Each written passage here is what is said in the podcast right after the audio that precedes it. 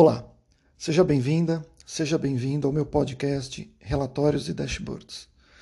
Meu nome é Fábio Viana e eu ajudo profissionais como você a criarem relatórios e dashboards confiáveis e concisos usando as melhores práticas de Excel ou Power BI junto com de visualização de informação. Eu tenho mais de 25 anos de carreira em modelagem de planilhas e relatórios. E a minha intenção com esse podcast é poder te ajudar a ter clareza a respeito do que realmente seja relevante para que você consiga criar um dashboard poderoso. Você vai saber mais sobre o que eu faço através do meu site, fabioviana.com.br e também pelo, pelo link about.me barra Fábio Viana com dois N's. Mais uma vez, seja bem-vindo, seja bem-vinda.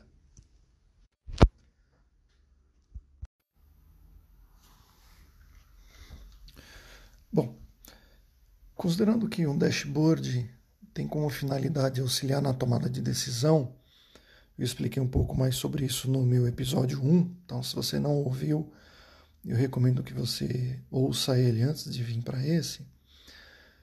Então o dashboard foi feito para, ele serve para auxiliar na tomada de decisão. E obviamente ele tem que conter os indicadores e métricas que levam a essa tomada de decisão. Então eu digo que dashboard ele responde perguntas. Só que para você responder a pergunta, em algum momento, alguém olhou para os dados, analisou, procurou alguns indícios relevantes e decidiu de que maneira eles seriam apresentados. Tem uma autora chamada Collins Baumer que ela faz uma analogia com pérolas. Diz que você tem uh, eh, 100 conchas com pérolas. Só que você só vai poder mostrar duas. Então o que, você tem que fazer é escolher as melhores pérolas para serem mostradas.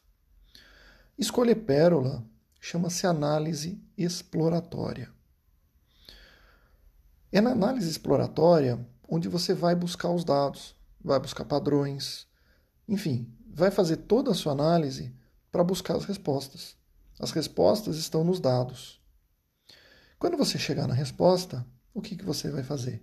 Você vai apresentar a resposta de uma maneira que seja compreensiva para quem vai ver o leitor e, obviamente, para engajar essas pessoas numa tomada de decisão.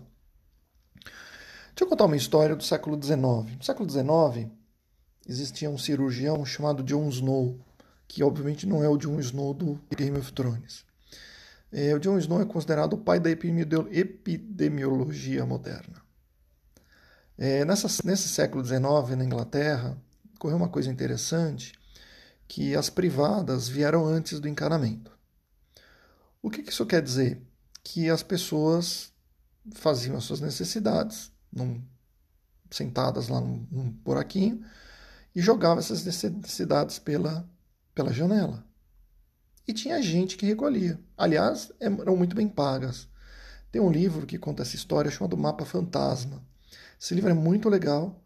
Eu, obviamente, só não recomendo que você leia ele próximo do horário de refeição. Bom, então, você imagina Londres lá, com sei lá quantos mil habitantes, com pilhas e pilhas e pilhas de fezes, e as pessoas recolhendo essas fezes e jogando onde dava.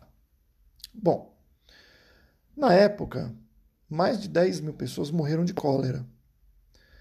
Só que nessa época ninguém sabia como se pegava cólera. Né? Existia um, um conceito na época chamado miasma, que era mais ou menos a terra plana de hoje. Quer dizer, o miasma era assim, eram vapores que subiam do chão e transmitiam todas as doenças das pessoas. Então, qualquer doença que a pessoa tinha, era um miasma. O Jon Snow ele não acreditava muito nisso. O que, que ele fez? Ele foi lá andando nas ruas onde existiam essas pessoas com, com a doença, com cólera, parava casa por casa e tomava nota de quantas pessoas tinham naquela casa, quantas pessoas ficaram doentes, com cólera especificamente, e quantas morreram. Ele gerou, no século XIX, uma base de dados. Ele analisou essa base de dados e fez uma descoberta. Os casos de cólera estavam todos concentrados em uma determinada rua onde tinha uma fonte de água. Lembra que eu falei? Não existia casa com encanamento na época, então você tinha fontes de água espalhadas pela cidade. E esse surto de cólera ocorreu próximo de uma dessas fontes. Muito bom. Isso foi a análise exploratória dele. Ele foi lá, analisou os dados, interpretou, chegou a, um, a uma tendência, a uma análise, e chegou o momento de ele convencer os adoradores de terra plana da época de que não era miasma. E como ele fez isso? Um mapa. Ele pegou um mapa daquela região, daquele bairro, se não me engano, é o bairro da Sorro, que tinha em Londres, e plotou nas ruas as casas, a quantidade de casos. Então ele colocou lá tipo uma barrinha em cada casa. E a hora que você olhava o mapa, você via aqui uma concentração de barras próximo dessa fonte. Essa foi a análise explanatória. Aliás, só um parênteses, vai no meu Instagram, é, Fábio Viano, no Instagram, eu tenho uma imagem lá desse mapa desse famoso mapa do Jon Snow, tá bom? Uh, então, através do mapa, ele conseguiu explicar para as pessoas como se pegava cólera. Então, você, enquanto profissional, primeira pergunta que você tem que saber é: você está fazendo análise exploratória ou você está fazendo análise explanatória? Fazer um dashboard com trocentos filtros, um monte de página, é aquele típico dashboard, não faço a menor ideia do que precisa fazer.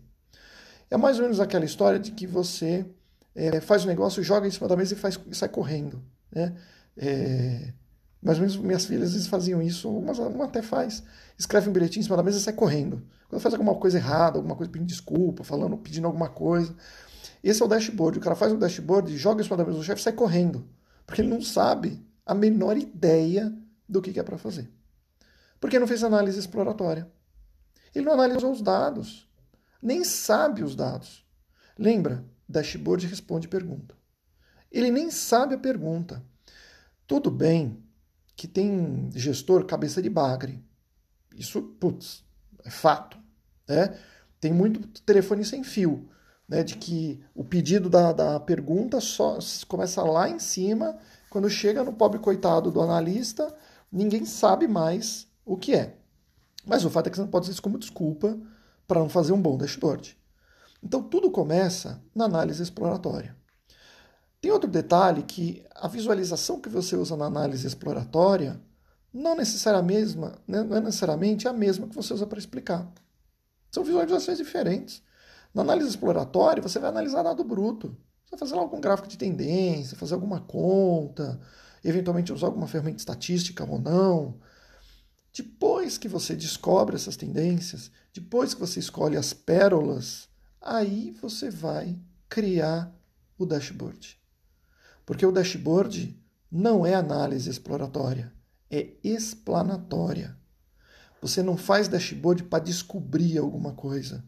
Você faz dashboard para ajudar na tomada de decisão. Então o dashboard já tem as respostas. Para chegar na resposta, você tem que analisar o dado. Então, a minha mensagem nesse, nesse capítulo, nesse episódio do podcast é isso. Como vai a sua análise exploratória? Você faz análise exploratória? Porque tem profissional que é o montador de dashboard.